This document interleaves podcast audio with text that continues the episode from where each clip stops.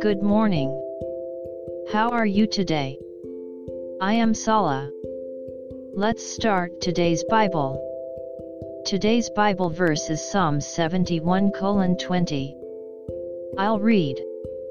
You, who have shown me great and severe troubles shall revive me again and bring me up again from the depths of the earth. Amen. In our lives, there are many hardships and deeds. However, the more and deeper they are, the more and deeper the grace is. Jesus did not end with his death on the cross, but his resurrection, which is the hope, awaits us beyond that.